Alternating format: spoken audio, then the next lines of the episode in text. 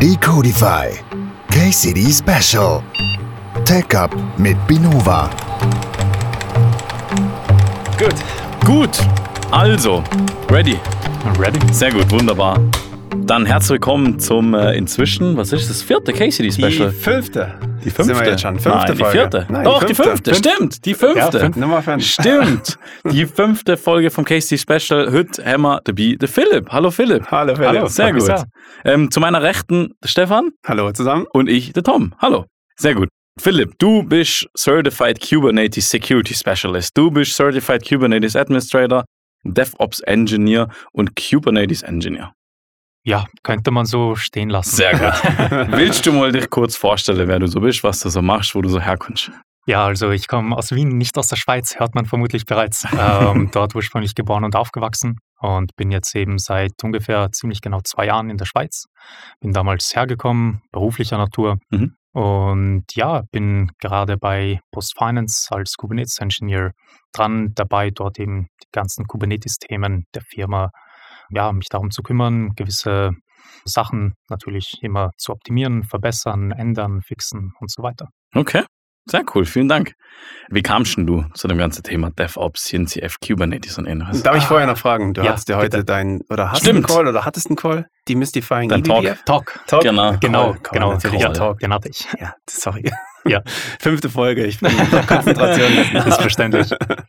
ähm, hattest du schon gehabt oder? Genau. Hattest du schon. Okay. Wie fandest du es? Wie war's? Ähm, super. Es gab leider ein paar Mikrofonprobleme. Äh, Okay. So gut war wie hier vielleicht nicht, aber abgesehen davon äh, recht gut in Ja, meinen Augen. okay. Ja. Weil gab schon genug Leute, die mir Feedback gegeben haben und meinten, war ein wirklich gut verständlicher, aufgebauter Talk und recht leicht rübergebracht. Um was ging es so in zwei Sätzen? In zwei Sätzen. Ähm, ich wollte einfach mal Leuten zeigen, wie man wirklich ein eBPF-Programm, eine eBPF-Firewall selber programmieren kann und was die machen kann. Okay, mit Demo dann. Genau. Okay. Also die Demo war quasi nicht live-live im Sinne von, dass ich das wirklich in der Shell gemacht habe, Ja. sondern ich habe es davor gemacht und auf die Slides draufgetan, Ah, weil, wie wir wissen, Demo-Götter sind Die nicht gerade sehr gut, genau, bei Talks. Äh, deswegen habe ich da ein bisschen vorausschauend gehandelt und den Code eben wirklich eins zu eins Copy-Paste-ready auf die Slides draufgetan und dann immer gezeigt, bildlerisch, hey, das passiert, das passiert Okay. nicht. Sehr cool, sehr cool.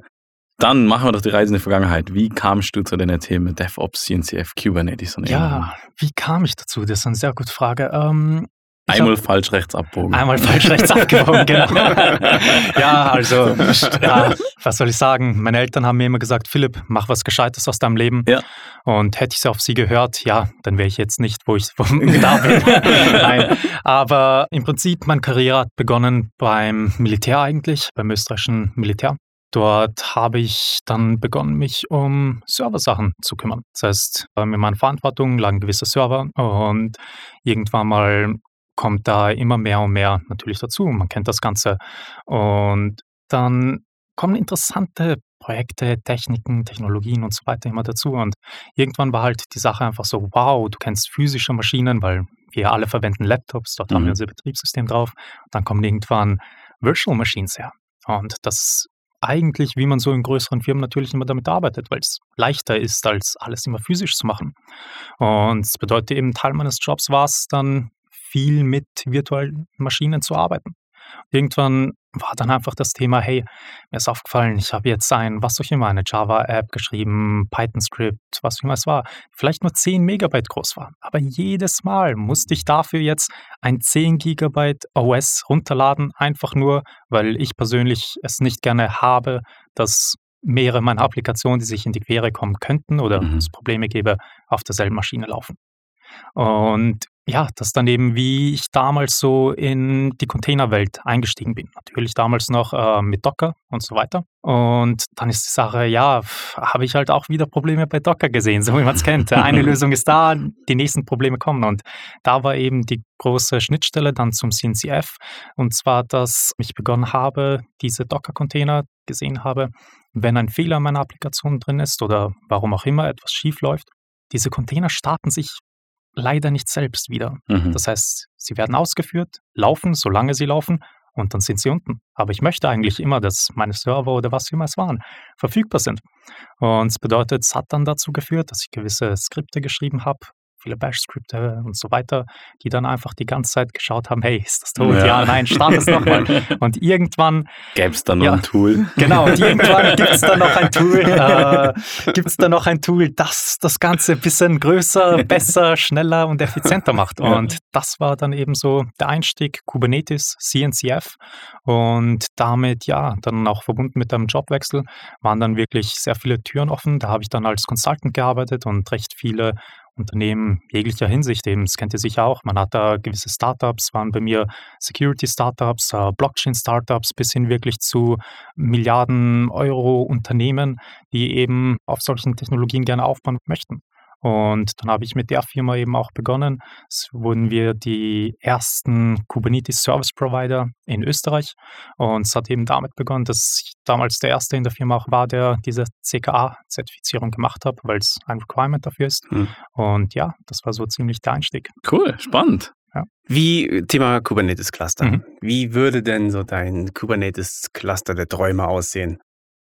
Wie würde mein Kubernetes-Cluster der Gibt es das überhaupt? Ja. Gibt es das überhaupt? Das, das ist die gute Frage. Das ist so ein bisschen, ja, das ist so ein bisschen die Frage, wie würde die ideale Welt generell aussehen? Gäbe es uns Menschen dann überhaupt noch? Nur, nur, nur noch Einhörner. Ja, nur noch Einhörner. Ähm, Auf Windows installieren. ja, weit weg davon. Also mein Idealszenario wäre weit weg davon.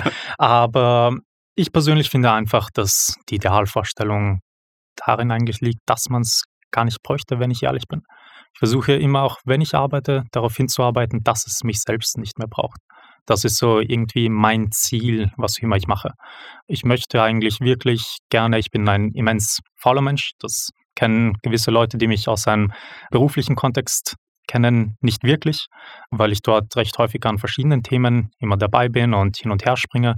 Aber im Prinzip äh, wäre meine Idealvorstellung immer, du musst nichts machen. Okay. Und ja, bezüglich der Frage jetzt, ist halt so, er sollte sich selbst heilen können, er sollte selbst verstehen, nicht einfach nur, das ist ein Pod, sondern wirklich, das ist diese, jene Applikation. Layer 7 sollte er die ganze Zeit verstehen, ist das HTTP, ist es nicht HTTP, ist es irgendein was ich ist Kafka, handelt es sich um eine Datenbank und entsprechend agieren können quasi alle Operator, die es gäbe, zusammen und zwar gut funktionierend, sollte auf einmal drinnen sein. Ja. Okay. Bist du denn auch, wenn du sagst, du willst so arbeiten, dass es dich nicht braucht, bist du denn auch Fan von No-Code? Und Low-Code? das ist eine gute Frage. Äh, bin ich Fan von No-Code und Low-Code? In gewissen Hinsichten ja, in anderen nein. Das, das kommt jetzt wirklich darauf an. No-Code an sich würden wir es ganz extrem skalieren, hieße das, es gäbe auch keine Features. Mhm. Das heißt, das funktioniert schon mal nicht. Aber im Prinzip häufig bin ich der Meinung, dass wenn es bereits eine gewisse Lösung gibt, die du selbst auch verstehst, die du kennst, musst du jetzt nicht unbedingt das Rad neu erfinden. Mhm. Genau dasselbe wie, ja, es gibt bereits gute Libraries in welcher Programmiersprache auch immer, die dir Syscalls irgendwie aufrufen werden und so weiter. Und nur weil du die Option hättest, das selber nochmal neu zu schreiben und den Code neu zu schreiben, ja, kein Fan davon. Also mhm. Wiederverwendung ist für mich ein großes Thema, aber ganz No-Code geht auch nicht, weil das hilft eben dabei, dass du tatsächlich dann auch einen Automatisierungsgrad erreichst, mhm. dass du dann möglichst wenig manuell noch intervenieren musst. Ja. Okay. Es hilft auch dabei, dass wir dann irgendwann keinen Job mehr haben. genau. Ja, aber wenn ich ehrlich bin, ich, ich, ich freue mich drauf. Das, irgendwie wirklich war, was ich, genau. was ich gerne hätte. Dann, dann können wir alle nur eine Banane einsetzen. Ja, ja. genau. Thema DevOps. Machen wir den Sprung von der, von der Kubernetes-Bubble in die DevOps-Bubble. Ja. Was fehlt denn für dich mit DevOps? Es fehlt für mich. Uh, zum einen, wenn ich ehrlich bin, das Verständnis DevOps. Okay. Ich finde, DevOps ist sehr viel wie auch Sachen bezüglich Kubernetes und CNCF und so weiter, ähm, neuerdings eben auch eBPF, so ein Schlagwort geworden. Ein Schlagwort, das einfach eben ist, hey, ich hau das raus, jetzt mhm. klinge ich kompetent mhm. und ja. jetzt klingt das auch so ein bisschen, sag ich mal, agiler oder sonst irgendwas und so weiter. Das ist in meinen Augen jetzt nicht wirklich, wie es ist. Und ich bin auch ehrlich gesagt kein Fan davon, wenn sich Leute auch unbedingt als DevOps-Engineer bezeichnen.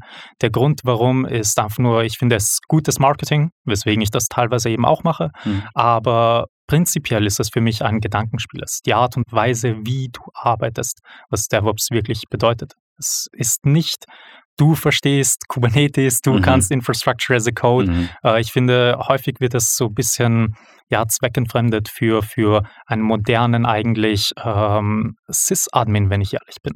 Ein CI/CD aufzubauen oder Infrastructure as Code zu machen, das hat ein guter Sys-Admin, bevor es dieses DevOps-Wort überhaupt gab, auch schon gemacht, aber halt nicht unter dem Titel. Und für mich wäre eben, was fehlt dort, einfach so ein bisschen wirklich dieses Verständnis, ähm, you develop it, you operate it. Mhm. Das ist für mich wirklich einfach ein Mindset. Ja. Es geht jetzt nicht spezifisch um Tools, Tools helfen immer nur, aber wirklich, das ist für mich einfach das Primäre, das darin fehlt, dieses Mindset, das richtig zu verstehen und das dann aber auch zu leben. Das heißt, einfach nur eine Jenkins-Pipeline aufbauen macht noch kein DevOps aus. Nein, in meinen Augen nicht. In meinen Augen eben die, die besten Software-Engineers und zwar wirklich nur reine Leute, die nur Code schreiben, sollten das auch bereits machen können. Ja. Nur äh, Sys-Admins, nur Operations-Leute, was auch immer, wie auch immer deine Jobbezeichnung sein mag, ähm, sollten das auch bereits können oder auch im besten Fall machen, wenn das eben auf einem gewissen Standard sein soll, dass es auch reproduzierbar sein sollte. Ich glaube sogar, wenn du als Entwickler, wenn du richtig Bock hast auf das, was du tust, dann willst du ja deine Applikation, die du gerade programmiert hast, auch irgendwo selbst zum Laufen bringen. Ja. Und ich, ich glaube, das ist so ein, so ein Stück DevOps. Das ist Einstellung. Das, Ich glaube auch zum Laufen bringen plus auch die eigene Motivation, dass die Applikation dann vernünftig läuft, weil Genau. man muss ja selber operate und dann muss ich selber deployen und selber Genau. Betriebe und warten und so. Genau. weiter. Weil häufig war eben so, ich sag mal unter Anführungszeichen, diese alte Welt war so, gut, ich schreibe meinen Code, jetzt Ja, mache ich genau. einen Git-Push und jetzt rufe ich den Kollegen an genau. von Operations und sage ihm so, ja, hey, ich habe das geschrieben, jetzt bringt das irgendwie da auf, Genau. auf, auf Genau. den Server und ja, äh, und wenn es Probleme gibt, ruf mich nicht an. Ja. Das, das, war so, das war so die Welt und, und ganz quasi, schlimm. ja, Ganz schlimm wurde es dann, wenn es um Zertifikate geht. Es gibt Ja, neues genau. Zertifikat. Nein, Zertifikat. Genau das. machen wir. genau ah, der das. ist im Urlaub, der das kann. genau das, ja. Jetzt hattest du ja heute deinen Talk über eBPF. Mhm. Genau. Daher mal die Frage, eBPF und oder Cilium, ja oder nein? Und wieso? Also soll man es einsetzen, nicht einsetzen? Mhm. Und wenn ja, wieso? Wenn nein, warum nicht? Gute Frage. Ähm, so langweilig diese Antwort auch klingt, aber es ist wirklich Use Case bezogen. Es gibt sehr viele Sachen, die man jetzt neu basteln möchte mit eBPF, die eigentlich problemlos auch leichter funktionieren könnten. Ähm, ich bin großer Fan davon zu sagen, es gibt nichts, das wirklich schwer ist oder komplex ist. In meinen Augen ist alles immer auf gewissen Fundamenten basierend, auf gewissen Sachen eben, die man immer sehr leicht verstehen kann. Okay, im Endeffekt gibt es nur Nullen und Einsen. Mhm. Das, das war's. Und zwischen einer 0 und einer 1 kann, glaube ich, jeder differenzieren. Also so schwierig ist das im Endeffekt nicht. Aber wir bauen dann darauf auf und Leute beginnen häufig irgendwie abstrahiert dann einzusteigen irgendwo und vergessen, was es dann überhaupt drunter quasi als Magic gibt. Mhm. Und ähnlich ist es jetzt bei eBPF, dass man versucht, weil es eben so neu ist, unter anderem aus Lernzwecken, vielleicht weil jemand neu damit beginnen möchte, etwas umzusetzen, vielleicht ein Lernprojekt oder ähnliches macht, versucht er jetzt etwas, das bereits sehr gut auf jetzigen Wegen läuft, in eBPF umzuschreiben. Und ja, es funktioniert und ja, es wird Performance Benefits haben gegenüber der jetzigen Lösung. Aber die Frage ist, ist es den Aufwand wert, Ja. dass du jetzt diese Wochen, Monate etc. auf Kosten der Firma oder worauf auch immer es ist, jetzt investierst, um das zu machen? Mhm. Und das finde ich ist die eigentliche Frage. Generell gesagt würde ich sagen, ja, es ist eine sehr gute Technologie, die man einsetzen sollte. Und es ist auch wirklich schön gemacht im Sinne von, du selber als Nutzer musst sie auch nicht verstehen. Ich Mhm. persönlich finde, man sollte die Sachen, die man verwendet, auch verstehen, aber das funktioniert natürlich nur bis zu einem gewissen Rahmen. Man hat nicht immer die Zeit, alles zu lernen. Und das ist eben eine Sache, die Cilium zum Beispiel recht nützlich macht und gut macht in meinen Augen, ist nun mal, es ist ein CNI, du plugst es in, in Kubernetes, es läuft und ja, du musst jetzt nicht unbedingt viel von eBPF verstehen. Es läuft, es macht das Networking für dich. Ja, ich finde, Cilium verwenden, ja, sollte man. Das einzige Problem, das da sehe, ist ein Switch zwischen CNIs erfordert ein bisschen an Wissen, wie man bei einem jetzigen Cluster umsteigen ja, kann. Das ist kein Ponyhof. Genau, Ja. das äh, muss man dann eben entsprechend engineeren, dass man da einmal diese Übergangslösung macht. Aber wenn es um eine neue Infrastruktur ginge, dann bin ich definitiv der Meinung, Sachen wie Cilium, ja, generell eBPF zu verwenden, wenn man die Zeit hat und äh, man es auch richtig und verargumentieren kann, dass man so viel Zeit investieren möchte, selber etwas mit eBPF zu engineeren, sehr gerne. Mhm. Aber es gibt häufig Lösungen eben bezüglich No-Code. eBPF ist wieder Code, das ist ja, äh, restriktiver ja. C-Code, den du schreiben musst. Warum nicht gleich ein Tool verwenden, das seit 10, 20 Jahren vielleicht existiert, ja. funktioniert? Solange du nicht Probleme hast, musst du sie auch nicht lösen. Mhm. Ja, ich glaube, von Cilium die Empfehlung, nochmal zurück zum Thema äh, in bestehenden Cluster das CNI austauschen. Ich glaube, es ist ja sogar von Cilium die Empfehlung, wenn man Cilium nutzen will, soll man sogar einen neuen Cluster aufbauen. Genau, weil es die Sachen eben leichter macht. Es genau. gibt eben Wege drumherum. Ja. Es gibt ein CNI, das heißt Multus zum Beispiel. Mhm. Und was dir ermöglicht ist, dass du mehrere CNIs gleichzeitig in einem Cluster hast. Mhm. Und dadurch kannst du eben zwei parallel haben und dann bekommen quasi die ganzen Pods, weil alles, was ein CNI macht, jetzt übersimplifiziert, ist quasi, es erstellt dir ein Interface innerhalb deines Containers, mhm. damit du eben netzwerken kannst. Und dann wirst du eben zwei Interfaces haben und dann kannst du jetzt beginnen, langsam einen davon abzuschalten. Das mhm. Ganze braucht natürlich aber auch Koordination, ein bisschen Engineering. Deswegen ist das die Empfehlung von Cilium selbst. Und davor einfach einen Router haben, der das irgendwann switcht. Ist häufig, wenn man dann aber Sachen wie zum Beispiel State in einem Cluster hat, auch wieder nicht so leicht. Und ja, das Switchen eventuell gefährlich, aber im Prinzip wenn man sich leisten kann zu switchen, ähm, würde ich definitiv sagen, es wäre ein guter Schritt, den man wagen sollte. Ja. Gut, dann Philipp, vielen Dank ähm, für die schöne Reise durch die DevOps und Kubernetes Welt. Sehr gerne. Mir würde am Schluss noch gern versuchen, was kleines Privates aus dir aussetzt kitzeln, ein kleines Geheimnis, ja, ein Funfact oder ähnliches. Was kannst du uns offerieren? Ah, ein Geheimfact, was kann ich da offerieren? Uff, das ist eine sehr gute, das ist eine wirklich gute Frage. Ähm, was mir einfallen würde, ein kleiner Fun Fact. Mich haben sehr viele Leute damals in der Schule irgendwann begonnen, Milchbubi zu nennen. Mhm. Und das hat damit immer begonnen, dass wenn eine Stunde ausgefallen ist und wir ins Supermarkt gehen durften ähm, für eine verlängerte Pause, dann haben sich die meisten Schüler, wie es in einem Schulalter normalerweise der Fall ist, Sachen wie ein Eistee, eine Cola oder ähnliches gekauft. Und ich stattdessen habe mir so einen Karton Milch, einen ein Liter Milchkarton einfach gekauft und dann eben getrunken und es hat sogar da dazu geführt, dass ehrlich gesagt irgendwie die Jüngeren, die fünf Jahre jünger waren an derselben Schule, mich einfach irgendwo gesehen haben und begonnen haben zu sagen, Milchbubi. ja. so eine andere Interpretation. Von andere, ja, andere, ja. ja. Sehr cool. Okay. Ja, dann Philipp, vielen Dank nochmal. Dir ja, weiterhin viel Spaß euch. an der KCD. Danke. Und äh, ja, schön, dass du da warst. Freut Vielen mich. Dank, Philipp. Dankeschön. Vielen Dank, dass ihr das sein durfte. Danke ja, euch. Ciao zusammen. Ciao. Ciao. Solltet ihr Ideen oder Verbesserungsvorschläge haben oder auch wenn wir mal was Falsches erzählt haben, so würden wir uns über euer Feedback freuen.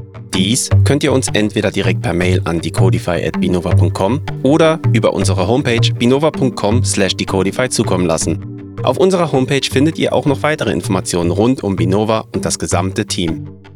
Das war der Podcast Decodify KCD Special.